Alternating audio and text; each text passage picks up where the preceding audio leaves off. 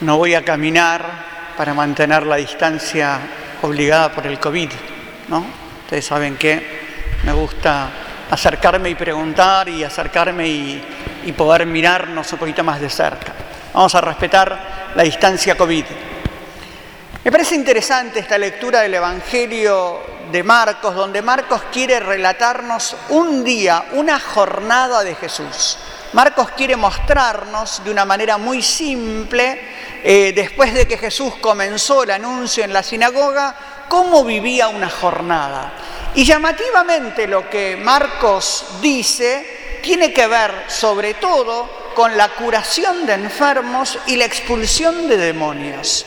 Y esto es interesante, no tanto por los demonios que expulse, no tanto por los enfermos que sane, sino porque la gran pregunta que podríamos hacernos es, bueno, ¿y dónde está el tema religioso. ¿Cuál es el hecho religioso que Jesús hace? Si se pasa curando enfermos, expulsando demonios, bueno, ¿qué, significa? ¿Dónde está la predicación del Evangelio? ¿Dónde es lo que Jesús, si quieren, eh, viene a cumplir su misión? Y esto es interesante porque nosotros... Ustedes me han escuchado, bueno, hace un año que no estoy en Mar del Plata, pero me han escuchado que nosotros tenemos una catequesis de, ¿no?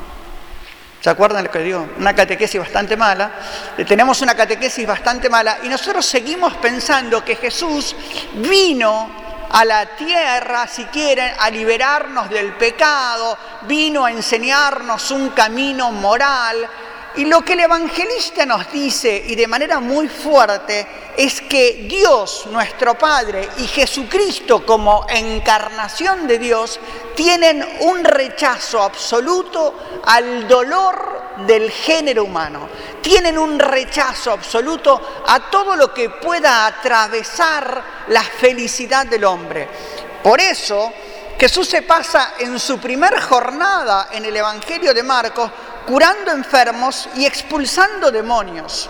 La palabra demonio en griego significa el que pone la zancadilla, el que te hace caer, el que te hace mirar al piso. Si quieren, toda situación humana que no nos despliegue, toda situación humana que no nos haga mirar más arriba, trascender, ser verdaderamente lo que podemos ser, desplegarnos como persona, ser capaces de poner en juego toda nuestra humanidad, todo lo que no nos despliegue podríamos entenderlo como demoníaco, lo que nos tira al piso, lo que nos bajonea, lo que nos hace incapaces de mirar en horizonte más allá.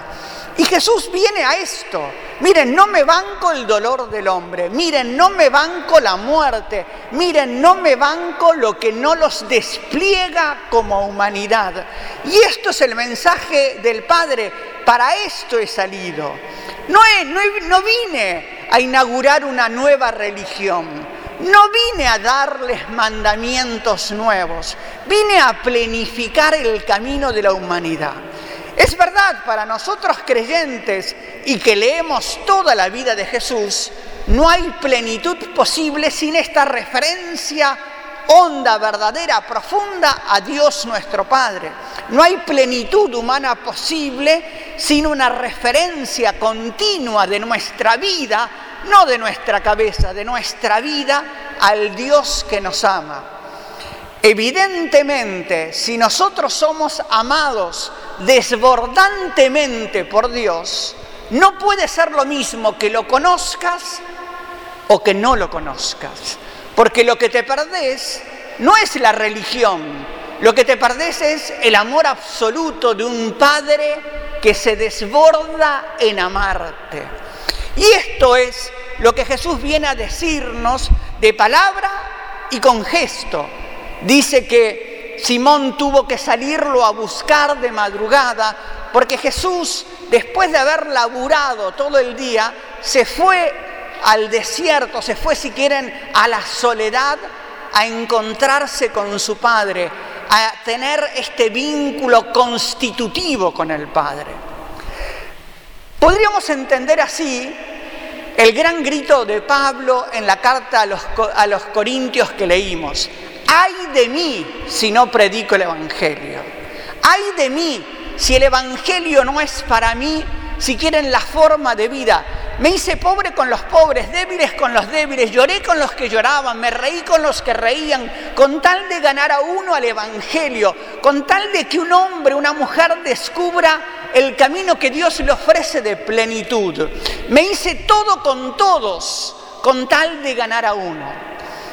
Fuerza de Pablo me parece que tiene que ser para nosotros inmensamente cuestionadora. Porque nosotros no se nos mueve un pelo por anunciar el Evangelio. Es muy común entre nosotros que a lo sumo somos religiosos pero no tenemos pasión por el Evangelio. No se nos mueve el corazón. Ay de mí si no predico el Evangelio. No es que Pablo dice, uy, va a venir el fuego del infierno, va a venir un, rayo que me parta, me parta al medio. No es eso. Mi vida pierde sentido si no predico el Evangelio. Mi vida termina siendo, si quieren, liviana, empobrecida si no predico el Evangelio. Y esto no significa meternos en una plaza cual nuevos evangelistas a gritar la palabra de Dios. Esto significa evangelizar es vivir de tal manera que lo que te muestre es la pregunta sobre Dios. Ojalá que la gente al ver tu vida diga, wow, ¿qué tiene este tipo, esta mina, que vive de esta manera? Ojalá que la gente al ver tu vida lo obligue a hacerse una pregunta sobre Dios, al menos como, ¿qué tiene este? ¿Qué le pasa? ¿Por qué, ¿Por qué este salero? ¿Por qué este picante? ¿Por qué este sabor que le encuentra a la vida? Hay vidas muy desabridas y muchas veces las nuestras como creyentes terminan siendo vidas desabridas porque no es para nosotros una pasión predicar el Evangelio. Yo me animaría a decir que Jesús lo que busca es compañeros de pasión, gente apasionada como Él, apasionada por el Padre, apasionada por tu plenitud y felicidad, apasionada para que los pobres encuentren vida, apasionada para que se siembre el mensaje de la esperanza y la posibilidad de una vida que valga la pena ser vivida. Jesús, si quieren, nos está diciendo, miren, necesito compañeros de pasión, no la pasión entendida solo como la crucifixión, la pasión vivida como el sentido sabroso de la vida vivida en verdad. Necesito compañeros, ay de mí si no evangelizara, Ay de mí si mi vida no tiene sabor, luz, picante, verdad, gozo. Ay de mí si no se me nota que creo. Ay de mí porque en última me he perdido el amor inmenso, infinito, desbordante de nuestro Dios. No por castigos de infiernos y de cielos, olvidémonos de eso, sino porque es encontrar un sentido mucho más hondo a lo cotidiano a lo ordinario, a la familia, al matrimonio, a los hijos, a los padres, al laburo, a la fe, a la predicación. Es encontrarle el sentido más sabroso que Dios nos ofrece en la plenitud del Evangelio que se nos regala. Por eso Jesús, cuando, Simón le dice, che, todos te buscan, no le preocupa el marketing, che, qué bueno, la gente se dio cuenta que acá tiene un, predicador excelente, la gente se dio cuenta de que yo soy el Hijo de Dios encarnado y vienen a, formar parte de mi, de mi grupo. Jesús dice, vamos a otra parte, vamos a otra parte, porque yo estoy desesperado de que todo hombre y toda mujer encuentre el gozo de un Dios que lo ama. No el dedo de un Dios que señala, no el reglamento de una ley que obliga, no los preceptos de unos mandamientos que torturan, el gozo de un Dios que ama, el gozo pleno de un Dios que ama y que ofrece su vida para que nosotros tengamos vida. Ay de mí si callara el Evangelio, va a gritar Pablo. Y es la gran pregunta para nosotros. ¿Qué nos pasa en la vida si silenciamos el Evangelio? ¿Nos pasa algo? Porque lo terrible es que no pase nada.